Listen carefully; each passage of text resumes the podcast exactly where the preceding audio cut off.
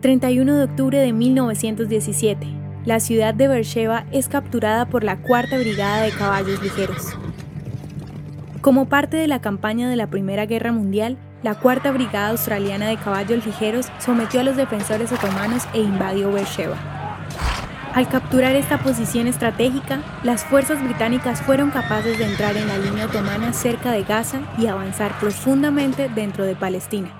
El ejército británico liderado por el general Edmund Allenby utilizó la infantería posicionada cerca de Gaza para engañar a los otomanos haciéndoles pensar que los británicos atacarían desde esa posición, creando una oportunidad para un ataque rápido e inesperado que los llevó a la victoria.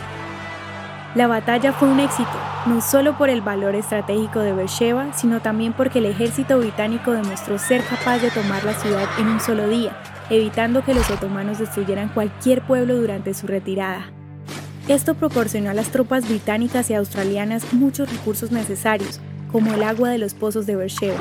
En 2017, Australia, en conjunto con el gobierno israelí, recrearon una representación de la batalla para celebrar los 100 años de este importante evento. ¿Te gustaría recibir estos audios en tu WhatsApp? Compartimos nuevos episodios todos los días. Suscríbete sin costo alguno ingresando a www.hoyenlahistoriadeisrael.com. Hacerlo es muy fácil. También puedes encontrarnos como arroba hoy en la historia de Israel en Instagram, Facebook, Spotify y otras plataformas digitales. Comparte este audio para que otros conozcan más acerca de Israel.